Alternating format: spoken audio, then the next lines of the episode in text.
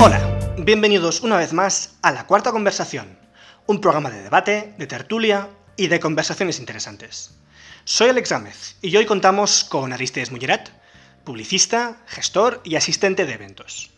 En el programa de hoy vamos a adentrarnos brevemente en el mundo de los eventos, en todo aquello que ocurre entre bambalinas y toda aquella preparación que no solemos ver o que ni siquiera somos conscientes de ello. Desde pues, eventos de conciertos y espectáculos masivos, a entretenimiento hostelero, a eventos deportivos y entrega de premios. Hola Aristides, bienvenido, ¿qué tal? Hola Alex, muy bien, ¿y tú cómo estás? Muy bien, gracias. Vamos a empezar con, yo creo que es la pregunta más sencilla y un poco, pues, siempre va bien empezar por, por el principio, que es cómo y por qué empezaste, cómo, cómo diste tu primer paso en el mundo de los eventos. Sí, Alex, eh, yo empecé con 15 añitos, el primer evento en el que ayudé de alguna forma a organizar fue un torneo de volei playa en eh, Comarrúa, que está tirando hacia Tarragona, desde Barcelona, yendo hacia Tarragona. Y allí me di cuenta de que no solo, bueno, obviamente me gustaba el tema, ¿no? Y el volei y tal, pero que me gustaba como posible futuro laboral. Eh, a partir de allí, pues ya una vez empecé con la universidad, me metí en una agencia de azafato de eventos, que básicamente es los chavales jóvenes que están en todos los eventos haciendo, pues de columna, pero haciendo poca cosa más. Y allí empecé haciendo eventos pequeñitos, estando dos, tres horas en cada evento y poco a poco pues fui subiendo de, rango. Y así pues acabé coordinando una de las salas VIP eh, más grandes del Camp Nou para el Club Barcelona. Eh, luego, pues como decías tú, eh, sí que también estuve bastante tiempo, como un año más o menos, en el Palau Sant Jordi, que es un, bueno, un estadio enorme donde se suelen hacer los conciertos más grandes y espectáculos masivos, como decías tú, ¿no? en Barcelona. Y luego algún que otro evento así más puntual también he hecho. Eh, galas de premios y ese estilo de cosas. Entonces, ¿qué es lo que has aprendido que no te esperabas? Porque, o sea, me acabas de decir, claro, empezaste con 15 años, esto ya es casi, pues prácticamente una década metido ya en, en este mundo, entonces con tanto tiempo, es eso, ¿no? ¿Qué, es lo que has aprendido que no te esperabas? Porque yo creo que, por ejemplo, uno pues, puede aprender que pues, lidiar con muchas personas puede ser complicado, o que, mm, yo qué sé, o a lo mejor el mundo pues, es muy exigente, ¿no? El, mundillo de los eventos puede ser muy exigente, pero ¿qué es lo inesperado que has visto? Bueno, un poco como dices tú, el tema de lidiar con gente es eh, indispensable tener un poco de mano izquierda o mano derecha, ya no sé ni qué se dice últimamente, porque ahora es libertad todo. Pero sí, esto por un lado. Y luego por otro, el alto nivel de detalle que hay que tener con lo que parecen tonterías a simple vista, pero que luego pueden marcar la diferencia. Em, esto es lo que más me sorprendió. Sobre todo esto lo aprendí en, en, el Barça. En el Barça aprendí esto. Y luego también preparación previa del evento. Obviamente hay que hacer una preparación previa, si no, no sale solo, ¿no? Pero no me esperaba que hubiera tanto tiempo, tanta preparación, tanta estrategia, si quieres llamarlo, planificación, al fin y al cabo, para cada evento. Para que te hagas una idea, cuando yo trabajaba en el Camp Nou, eh, trabajaba los días de partido, solo. Luego, obviamente, pues el departamento de eventos y tal del Fútbol Barcelona trabaja todos los días a todas horas, ¿no? Y, pero yo que era azafato, que técnicamente no se hace demasiado, que obviamente sí, porque bueno, ya coordinaba 20 personas y todo esto, ¿no? Pero eh, yo llegaba allí entre 5 y 6 horas antes de cada partido simplemente para organizar al equipo, em, para recibir un pequeño briefing de qué gente iba a asistir, saber qué tipo de cliente voy a tener, qué tipo de partido es, si, bueno, muchas variables, ¿no? Y es esto, es la preparación sobre todo, preparación, estar mm, intentar pensar dos o tres pasos por delante, también es importante de cosas que puedan salir mal y cómo intentar poner la cara de que todo va bien. pues mira, justamente has abierto un tema que me llama la atención, que es esto que has comentado de mm, fingir que todo va bien, ¿no? Y ir pues dos pasos adelante por si pasara algo mal. Haznos un, una especie como de, mm, de pequeño ejemplo, ¿no? O, tanto inventado de lo que tú, de, tu experiencia, que puedes decir, vale, pues pasaría A, B y C, o directamente de tu propia experiencia, de ocurre algo heavy, ocurre un problemón. ¿Qué es lo que pasa? Vale, es una, es una pregunta muy interesante. Tengo un ejemplo muy claro. Cuando estuve trabajando en el Palau Sant Jordi, en un concierto, creo que te he contado esta historia en algún, en algún momento. Eh, era el concierto del Drogas, que el Drogas es un grupo que no conocía, pero bueno, eh, música, no, no, te sabría decir de qué tipo, pero que solo gritan. Y había un telonero, mm, que no recuerdo su nombre, y después eh, el Drogas. Y la primera diferencia que encontramos es que con el telonero, el tipo de asistente o de, o de oyente, o llámalo como quieras, que, estaba allí, era muy distinto al de después. Me explico. El primero era estereotipo Harley Davidson. Eh, gente enorme, con bar super barbudos, súper fuertes, o gordos, llámalo como quieras, que si les dices A o B, da igual, ellos van a hacer lo que quieran y tú les vas a dejar hacerlo porque si no, mueres. Entonces aquí te tienes que hacer respetar un poco. ¿Qué cosas pueden ir mal? Pues eso, que les digas A y te hagan B. ¿Qué puede ser B? Pues lo que ellos quieran. Y esto es lo que pasó con eh, los asistentes del drogas. Porque con, el estereotipo Harley Davidson eh, sí que hacían un poco lo que querían, pero respetaban las normas generales de mm, sociales, etcétera, ¿no? y una vez acabó el concierto, vimos que se iban todos. Cosa que no suele pasar. Normalmente en un concierto, cuando hay un telonero, es para intentar eh, dar a conocer a ese telonero, pero dar tiempo a que llegue más gente para ver al, acto principal.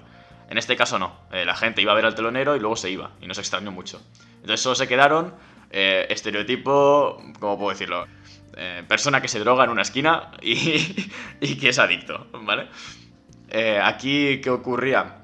Nos esperábamos problemas con el telonero, porque por el estereotipo de, gente. También sí que es verdad que hay que estereo, estereotipizar, o como se diga, algo así, para prepararte un poco. Hay que hacerlo. Y luego, pues esto, en este segundo caso igual no nos preparamos suficiente y lo que ocurrió fue básicamente que hubo una pelea masiva, hubo eh, saltos de gradería hasta la pista. Em, ¿Qué ocurre? Que el cantante en sí le daba igual, porque es de ese estilo de personas. Pero claro, nosotros no estábamos preparados en cuanto a personal de seguridad, no, había suficiente personas. En cuanto a acomodadores, que son la gente que, que acompaña a los asistentes. Eh, no solo no les hacían caso, sino que en alguna ocasión les pegaban y había agresiones físicas y tal. Entonces allí sí que se fue de madre. ¿Qué opciones teníamos? Opción 1, mm, cancelar el concierto, que es la opción que siempre hay que intentar evitar porque te crea más problemas a largo plazo. Eh, solo te soluciona a corto plazo. Opción 2, eh, de alguna forma intentar calmar a la gente. No va a pasar por el estado de drogadicción que había allí.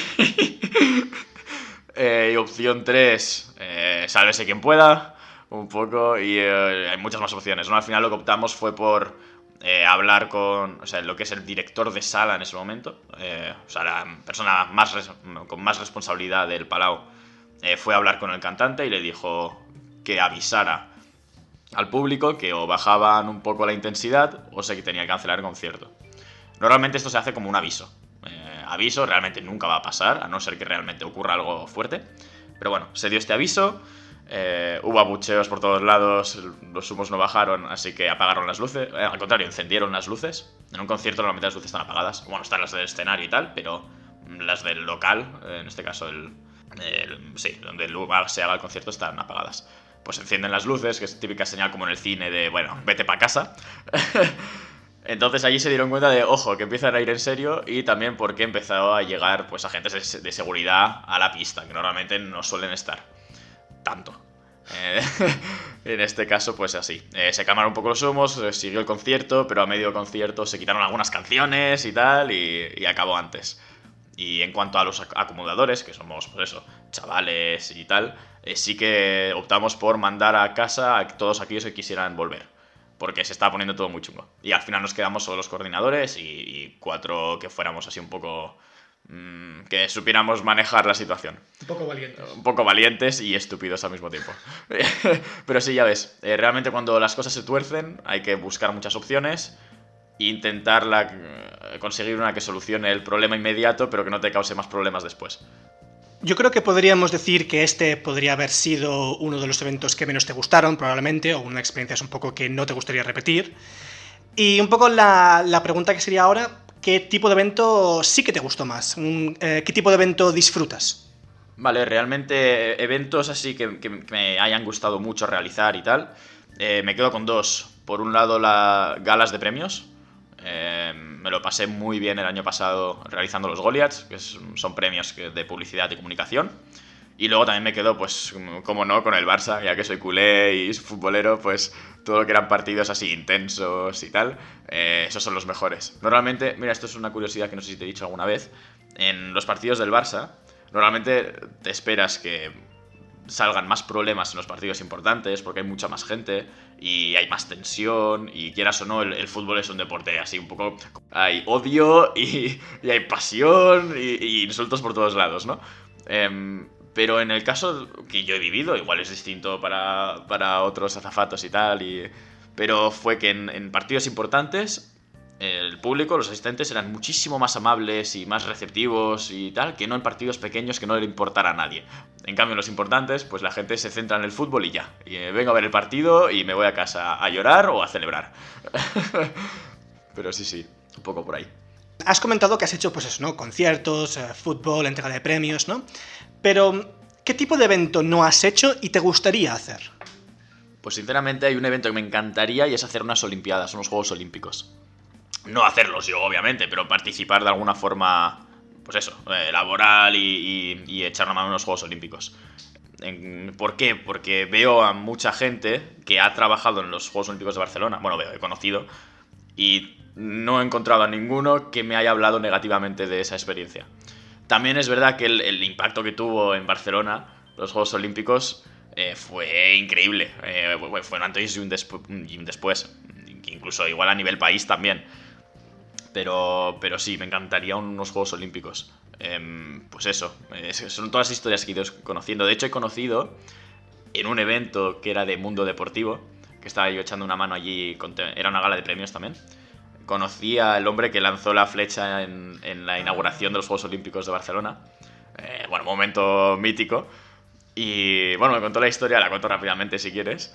Em, eran creo que tres o cuatro em, personas que seleccionadas para lanzar la flecha, solo iba a ser una persona al final, ¿no? Pero eh, como si fuera casi un casting o una competición entre ellos. Y querían que fuera una persona local, de Barcelona o de Cataluña. Y entonces tenían a tres personas que eran de Cataluña y a este cuarto, que creo que es de Huesca o de algún sitio así perdido en medio de la España vaciada, ¿sabes? No, que de un sitio por ahí me y me contaba que llevaban como un mes practicando el tiro, los, tres catalanes, y que a él lo llamaron como con dos semanas porque les salían pues 5 de cada 10 tiros, 4 de cada 10, 6 a veces. Entonces le llamaron a él de por si acaso se rajan, por si acaso no sé qué. Y practicando a él le salían pues 7, 8, eh, que es un poco más, ¿no? Total, que hasta, el, hasta 10 o 15 minutos antes del momento no se sabía todavía quién iba a tirar la flecha. Y al final decidieron tomar varias decisiones. Que mira, lo que comentábamos antes un poco, ¿no? De que, plan A, plan B, plan C. Opción 1, que fuera el, local con mejor mm, estadística de tiro, quien tirara. Opción 2, que tirara él porque era quien tenía mejor eh, porcentaje, ¿no? Entonces decidieron consensuado entre todos. Eh, incluso creo que él mismo dijo que fue uno de los otros tiradores quien dijo que debería ser él quien tirara. Em, entonces tiró, decidieron tirar, que tirara él. Y además eh, incrementaron el gas de la antorcha grande, no la antorcha eh, sino la donde iba a lanzar la flecha, casi al máximo que explotara eso. Y prepararon doble dispositivo de bomberos detrás en la zona del bosque, porque detrás del estadio, em, ah, no me acuerdo cómo se llama, el Estadio Olímpico de Barcelona, Lluís Companys creo que se llama. Bueno, da igual, en el Estadio Olímpico de Barcelona, eh, justo detrás donde se lanza la flecha hay un bosque, un pequeño bosque mm, o parque. Entonces, ¿qué ocurría? lo ideal era que la flecha cayera dentro de la antorcha, pero eso es imposible. Así que decidieron incrementar el gas para lanzar la flecha un poco por encima y que cayera fuera del estadio. Y eso fue lo que pasó. Si ves el vídeo se ve perfectamente cómo la flecha cae por detrás. y sí, sí. Pero bueno, una historia, una historia chula. Pues hay otra pregunta que me gustaría hacerte, que es que mm, ya no es solo lo que uno tiene que hacer, ¿no? O lo que uno aprende, o lo que uno tiene que lidiar ya en, eh, en los eventos, ¿no? Sino es más bien el propio mundo de los eventos, ¿no? Cómo, cómo es la gente, cómo es la actitud, cómo son las prioridades. ¿Qué, es lo que has visto en este respecto? Pues como en todos lados hay un poco de todo. Entiendo que te refieres a, en cuanto al, sector de gente que trabajamos en esto, ¿no? Em, hay un poco de juego de egos a veces, pero es que es normal, es, eh, es un mundo tan amplio y, con tantas ramas y que puede... O sea, iba a decir que puede hacerlo todo el mundo, no es verdad. Eh, hay que estar un poco loco y pirado para dedicarte al mundo de los eventos. Y si tienes ayuda, ayuda de estupefacientes, mejor, pero. pero no, no, no se recomienda. No se recomienda, niños, no, no, no toméis drogas. Eh, pero eh, realmente hay, de todo. Eh, yo generalmente tengo una muy buena eh, experiencia. Me he encontrado a gente que me ha ayudado muchísimo, que ha aprendido un montón sobre todo. Y sí, es cierto que en algún momento he tenido algún roce, pero es normal. Es normal. Pero bueno, ya te digo, em, hay que estar un poco, un poco loco para dedicarte a este mundo. Cuando antes has hablado sobre, bueno, aquello que pasó en el concierto del Drogas y, y, toda esa gente que parecía que fueran ángeles del infierno, ¿no? Y este tipo de cosas, que son estas, estas bandas moteras americanas. También has comentado que de lo que más te gustó fue mm, hacer eh, una entrega de premios, ¿no? Una gala de premios. Entonces, más bien la pregunta sería, yo creo que la respuesta es un poco obvia, pero, pero quiero como que, que, me, que me expliques un poco más más los detalles, ¿no? más las características, que es cómo cambia la gente dependiendo del evento, ¿no? Cómo es, pues, por ejemplo, cómo has visto el, vamos a decir, el perfil medio, ¿no? Por así decirlo, de los que acuden a una gala de premios, de los que, pues eso, ¿no? Que van a un concierto del drogas, que, yo qué sé, que los que van a un hotel para, para un evento, lo que sea, ¿no? Un, poco esta idea. Sí, pues es como dices tú. Eh, realmente es, un mundo que te vas a encontrar de todo.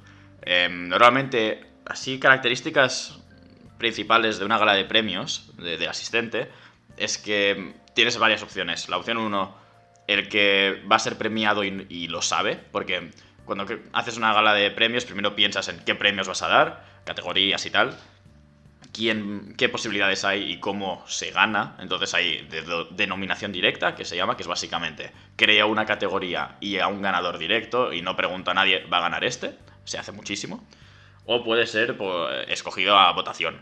Entonces hay, yo que sé, dos o tres nominados, los que sean, se vota a unos jueces, se supone que votan, o votación popular o lo que sea, y a partir de ahí quien reciba más votos, pues se lleva el premio. En caso de denominación directa, que es esto que decía que se escoge el ganador directamente, normalmente se llama al ganador, se dice, oye, eh, has sido nominado para este premio, ¿podrías asistir a la gala? Normalmente no le dices que ha ganado. Intentas siempre se intenta que, que haya sorpresa en el momento. Entonces se hace esto, se llama, o se manda un email, o se habla con el agente, con el representante, con una agencia, lo que sea. Y se dice esto, que está nominado para un premio y que estaría muy bien que asistiera al evento, bla, bla, bla, bla, bla. En caso de que te digan, ah, vale, muy bien, pero no voy a poder asistir, tienes que valorar varias cosas. Uno, si el ganador es suficientemente importante o de valor como para que no venga pero siga siendo importante darle este premio? Si es que sí, pues fantástico, vamos a intentar que nos mande un vídeo, por ejemplo, o algo. Eh, que no, buscamos a otra persona para que pueda venir presencialmente. Siempre se va a intentar eh, priorizar que venga presencialmente al evento, ¿por qué? Porque prestigia más al evento. Si me viene un Matías Prats a recoger un premio, mucho mejor que no que me mande un vídeo. Porque bueno, vale, sí, ha aceptado el premio. Normal, yo también aceptaría un premio y me quedo en casa. Em, pero si viene, muchísimo mejor. Entonces, en cuanto... Bueno, esto es lo que decíamos. Em, el que viene porque, porque, porque está nominado pero no sabe si va a ganar, eh, va a venir ilusionado al principio y al final depende del resultado o depende de la persona. Entonces, si viene ilusionado porque igual gana un premio y lo gano, fantástico, va a estar súper contento, te va a ayudar en todo lo que sea posible, igual se emborracha un poquito y está más feliz. Fantástico. Luego viene el que sabe que, que, ya ha ganado y no quiere estar, simplemente quiere recoger el premio y se va, que es la gente rollo influencers y tal. Me he encontrado con esto muchísimas veces, que vienen, recogen un premio y se van, y ya está. Vengo porque sé que queréis que mi nombre aparezca en vuestra web o una cosa así. Y bueno, este tipo de gente sabes que, que te has equivocado dándole el premio porque si, si no van a reconocer el premio como tal, pues ya está, fuera. Pero bueno, eso que te llevas. Eh, es como va el mundo hoy en día. Y luego tienes al asistente que va porque le interesa el sector y tal. Y estos vienen a pasarlo bien. oh, oh, aplausos. y ya está. En cuanto a galas de premios suele pues, haber esto, ¿no? Y bueno, y luego todo lo que son gente que ha trabajado para hacer esa gala. Que son la mitad de todos los asistentes. y, periodistas y, este estilo también puede haber. Si los hay, mejor. Em, pero bueno, eso ya es una gala de premios que tenga una importancia más grande de lo que he hecho yo por ahora.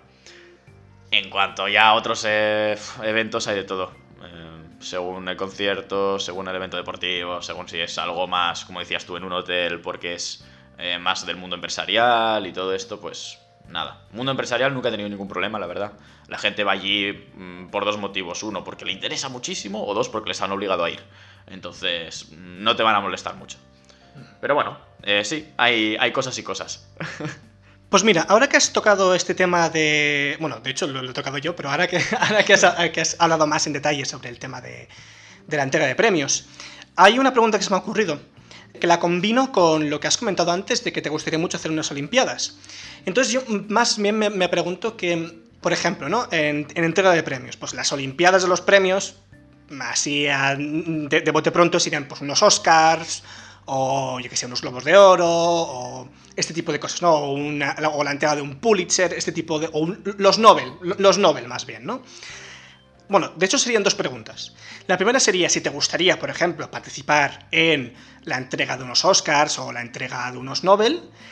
Y luego la, segunda pregunta, que esta ya es un poco más complicada, que es, ¿qué es lo que te atrae de este, de, estos eventos, ¿no? en este caso Olimpiadas, pero, vamos a añadir también pues, los Nobel, lo que sea, si es la propia fama o el reto de participar en unos Nobel y que, además Nobel estamos hablando de que pueden aparecer jefes de Estado y cosas de ese estilo, ¿eh? o sea, cosas muy, muy top, y que salga bien. El reto, la fama, otra cosa más, Sí, no, a ver, obviamente, o sea, la, fama va aparte, es un, es un a mes de mes, es adicional. Eh, pero no, el reto, eh, sí que es verdad que entre mm, un premio Nobel o un, o un, yo qué sé, unos Goya, por ejemplo, bueno, un Goya está muy por debajo, eh, pero da igual, unos Oscar, creo que me, interesa, me interesaría, me gustaría más hacer unos Oscar antes que un Nobel.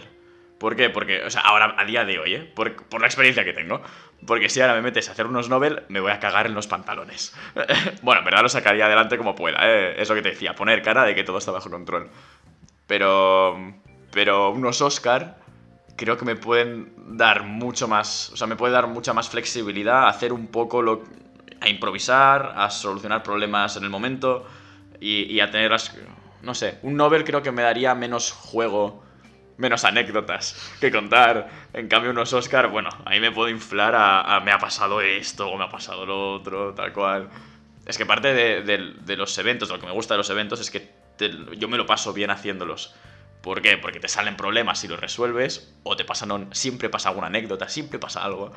Eh, no hay ningún evento en el que todo vaya bien, es imposible. No conozco a nadie que haya hecho un evento que le haya salido tal cual lo ha planificado. No me lo creo.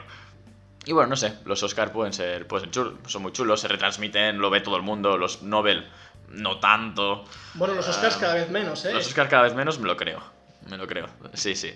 Pero no sé, mm, también es que el mundo faranduleo y tal tampoco me gusta tanto, pero no sé. Mm, es que soy de estas personas que siempre le pasa algo, ya me conoces. Siempre tengo historias. Entonces, si me, si me salen cosas, historias de estas en, los Nobel, es que la he liado mucho. es que algo ha pasado. Así que preferiría hacer unos Oscar. Pero bueno, unas Olimpiadas sería prioridad uno.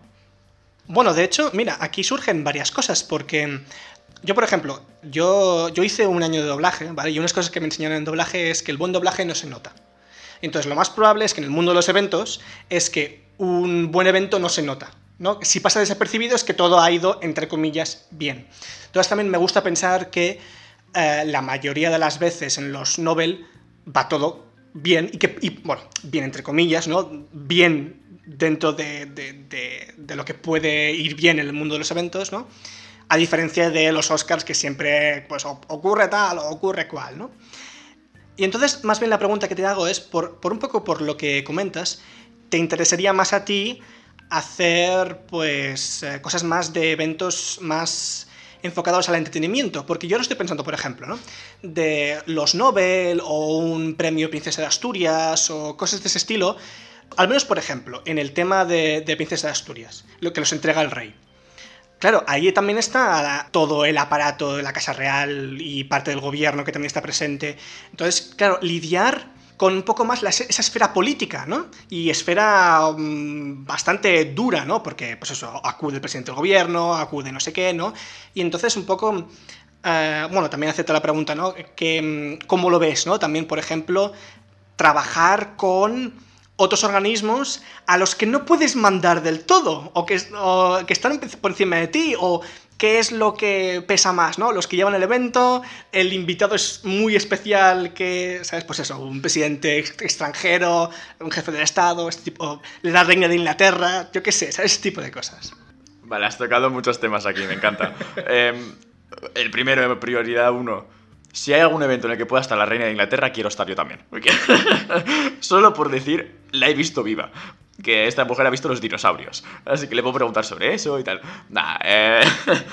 sí, eh, un tema Princesa de Asturias, unos Nobel. Todo este tema más protocolario, jefes de Estado, todo esto, es lo que dices tú.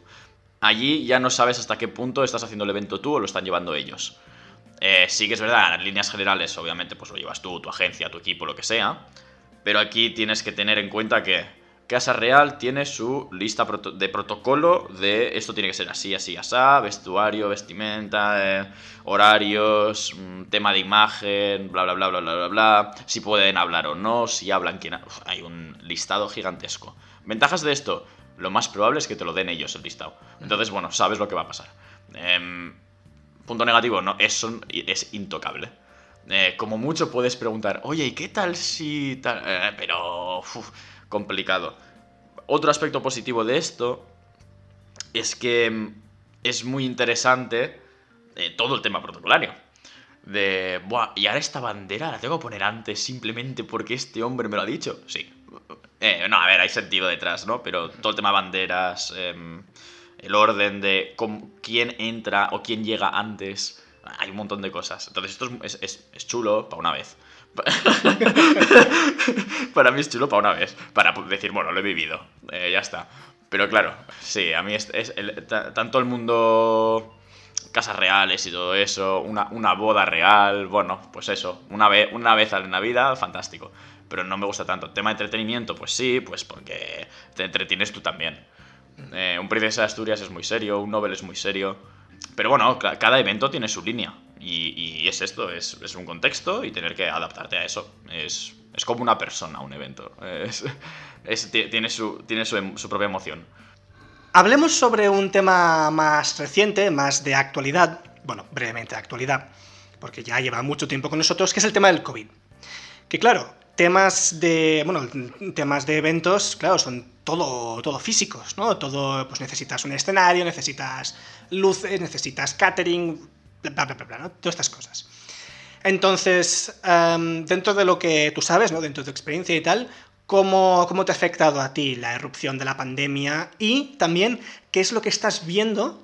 ¿Qué medidas se han tomado? ¿Qué, qué tendencias quizás puedes estar viendo ¿no? en, los eventos? Un poco esa dirección de futuro ahora que las cosas como han cambiado para siempre, ¿no? Un poco. No, no para siempre, pero, pero ya entiendes un poco por dónde voy. Sí, a ver, em, antes de, todo el tema COVID, eh, me pasaba el día trabajando en eventos. Eh, de azafato la mayoría, pero también coordinando y tal. Eh, cuando salió el COVID, yo ya estaba planificando y haciendo los Goliaths, que es esta gala de premios que te contaba de publicidad y de comunicación. Y normalmente tardamos unos cuatro meses entre que empezamos a planificarlos y se, y se hace la gala. Y estábamos en el mes 2 y nos confinan por primera vez y estado de alarma y tal.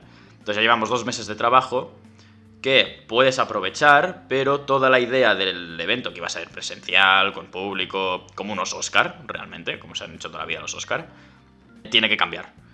Así que has perdido ya dos meses de trabajo y te queda plantearte opciones. La opción 1 es lo cancelamos y, nada, para el año que viene, porque total, solo quedan dos meses. Mm, todo lo que es tema invitado, si pueden venir o no, no lo sabemos. Era, incertidumbre. Época COVID es sinónimo de incertidumbre, como en todos los sectores. Eh, ¿Y qué pasó? Que con todo el tema de restricciones y tal, todo lo que era eventos presenciales se fueron al garete. se fueron al garete y, y, se dejaron de hacer. De hecho, llevamos un año que eventos presenciales empezaron a hacerse ahora, después de un año. Y obviamente con 30%, bueno, cada región tendrá sus normas, ¿no? ¿Y qué tendencias hemos visto ahora? Eh, tema eventos híbridos, que bueno, es esto de que se hace presencial, pero hay muy poca gente presencialmente y se emite en directo, pues o ya sea online o a través de la televisión y todo esto. ¿Qué diferencia hay con los eventos de antes? Ninguna. Esencialmente ninguna. Pero mmm, parece que ha perdido la gracia. Eh, ah, es híbrido, no sé qué, menos gente. Sí, bueno, pero tú no, Oscar, no has ido en tu puta vida a verlos. Lo has visto siempre por la tele. Pero se hacen presencial, pero se emiten. Evento híbrido. Un partido de fútbol. ¿Te ves todos los partidos de fútbol por la tele? Y irás uno o dos al año si te mola mucho ir a ver el fútbol. Pero es presencial y se emite por la tele. Eh, todos los eventos son híbridos al final. Y si no, los que no lo son, luego los colgarán en YouTube o los colgarán donde sean, ¿no? Eh, bueno, no sé que sea algo muy empresarial y interno, como una presentación de las finanzas anuales, que a quién le importa eso. Pero a la empresa Pero ya. sí también tendrán un fotógrafo. Exacto, tendrán un fotógrafo y tal. Entonces, bueno, eh, ¿hacia dónde vamos? Eh, tema digital de solo digital, pues obviamente ha crecido. No creo que venga para quedarse, porque Mm, es como ir al trabajo y hacerlo desde casa con videollamadas o ir al trabajo a la oficina y poder conversar con tus compañeros, mm, pedir ayuda o incluso ir a visitar a un cliente. Es lo mismo. Em, hay gente que prefiere solo online eh, o digital o tele, lo que sea. Y la gran mayoría creo que preferimos presencial. Pues llegamos al final del programa. La verdad es que ha estado muy interesante. Has contado cosas que, francamente había cosas que no sabía y mira que tú y yo ya habíamos hablado antes, ya, ya me habías cantado cosas, pero bueno, realmente, mm, bueno, eh, dejas una imagen bastante amplia, ¿no? del mundo de los eventos, ¿no? De todo lo que tener en cuenta, ¿no? Todo lo que mm, a veces pues no somos conscientes, ¿no? Es un poco lo que habíamos hecho en la introducción, ¿no? De decir que realmente hay, hay muchos de los eventos que mm, que es eso, que es, ah, mira, esto ha ido estupendo. Bueno, sí, sí, pero es que aquí han trabajado 500 personas y lo han hecho al dedillo con, y, no con un plan B, sino con plan J y con plan K y con plan Z. Ha sido un placer tenerte, realmente eh, espero que podamos hacer más podcasts sobre bueno, cualquier otra cosa que, que podamos contar que sea interesante. Y muchas gracias. No, muchas gracias a ti, Alex. Eh, ya sabes, cuando quieras retomamos esta conversación y si en alguna, en alguna ocasión quieres que lo hagamos al revés y te la hagamos a ti la entrevista, yo te la hago encantado. Vale. Muchas gracias por escuchar la cuarta conversación y nos vemos en la próxima.